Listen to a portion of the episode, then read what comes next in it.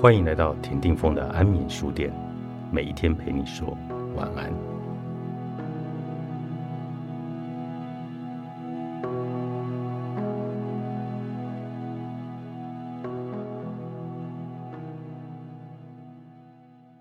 当人们想要躲开自觉无法胜任的某场对抗时，逃离和退却是经常被运用的保护策略。诚如我在前文中已经提到。我们通常都会使用多种保护策略，而且会视实际的情况将它稍事修改。因此，在某种情况里，人们会选择攻击；在另一种情况下，则可能会选择逃避。这取决于个人对于成功机会的评估。此外，诸如攻击或者逃避这些保护的策略本身并没有什么错，它们其实都是一些自然有益的反应。借以保护我们免于遭受危险，只是问题出在对于危险的定义。当我们内在阴郁的小孩越觉得弱小，就越容易被攻击，越容易把某种状况视为危险。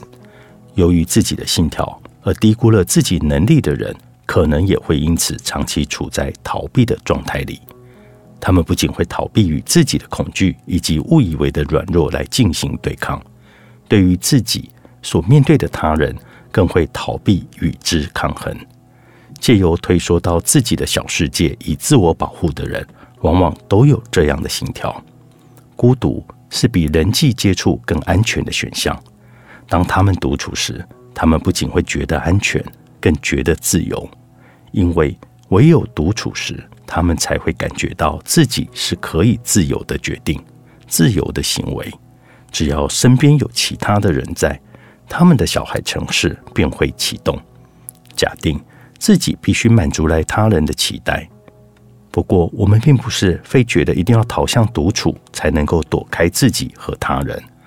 我们其实也可以逃向，例如工作、嗜好或者网络，逃向某些活动，可以帮助我们达到转移对主要问题的注意力这一层的目的，忘掉阴郁小孩所面临的潜在困境。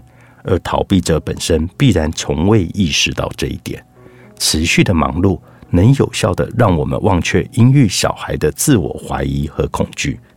有许许多多的人无法让自己静下来，因为只要一静下来，他们就会感受到自己的负面信条。他们孜孜不倦的忙碌，不仅会带给自身压力，也会带给周遭的人压力。不过在这里。健康与不健康之间的尴尬局面，同样也只是一线之隔。前文有提到，分心可以是一种很有意义的措施，借此让自己从负面的状态解放出来。然而，如果分心只会让真正的问题越来越严重，而不是越来越轻松，那么直接面对问题或许会好些。只不过，我们首先还是必须要认清。我们确实是有这个问题，这是解决问题最重要而且最基本的一步。逃离、退却和避免常常是相伴而行的。我们都会尽量避免那些令人不愉快的情况或者举动，毫无例外。不过，重点仍在于程度，特别是那些会在我们身上引发恐惧或者反感的情况或者举动，我们更会尽量来避免。这当中的问题在于，恐惧感或者反感会因为避免而增强，而非减弱。我因为反感而推迟完成的工作，只会越积越多，连带的这样的恶性循环只会让反感越来越强。同理，我越常绕开恐惧，恐惧的力道也就会越来越强。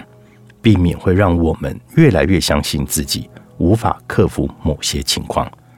就大脑的机制来说，避免会确认我们的恐惧感和反感，也会阻碍我们获取自己能够克服某种情况的经验。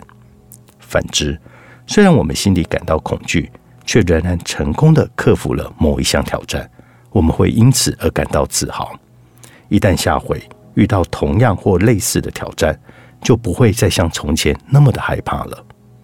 装死的反射。是一种逃离与避免的一种特殊形式。在这种情况里，当事人借由内在的关机来达到逃避，这多半不是意志所能控制的，往往都是反射或自动的。这种保护的策略形成了我们人生的最初阶段。这时，我们既不能逃跑，也不能反抗，唯一能做的就是在内心关闭所有的接触，尽可能不让自己有任何的感觉。在专业的术语上，这种自我保护就被称为解离。如果当事人在与他人的接触中感到不胜负荷，就会在内心中解离。这个时候，对方可以非常明显的察觉到，当事人的内心其实已经离席了。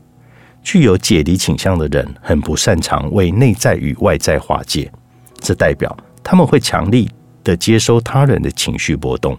并觉得自己该为这些波动来负责。他们的天线总是保持在接收的状态，但这在人际的接触中却会为自身来制造压力。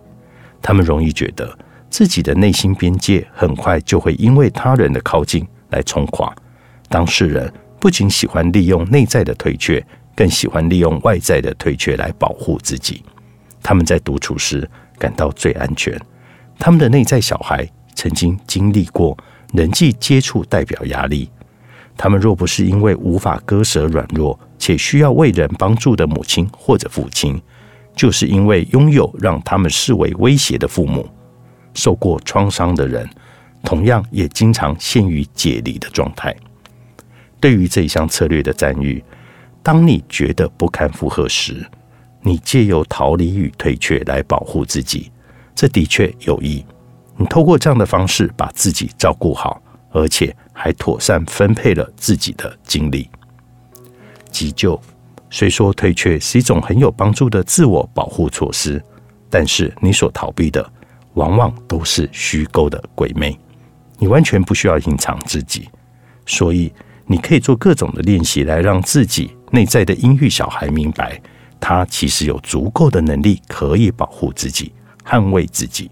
更重要的是，他其实是被允许这么做的。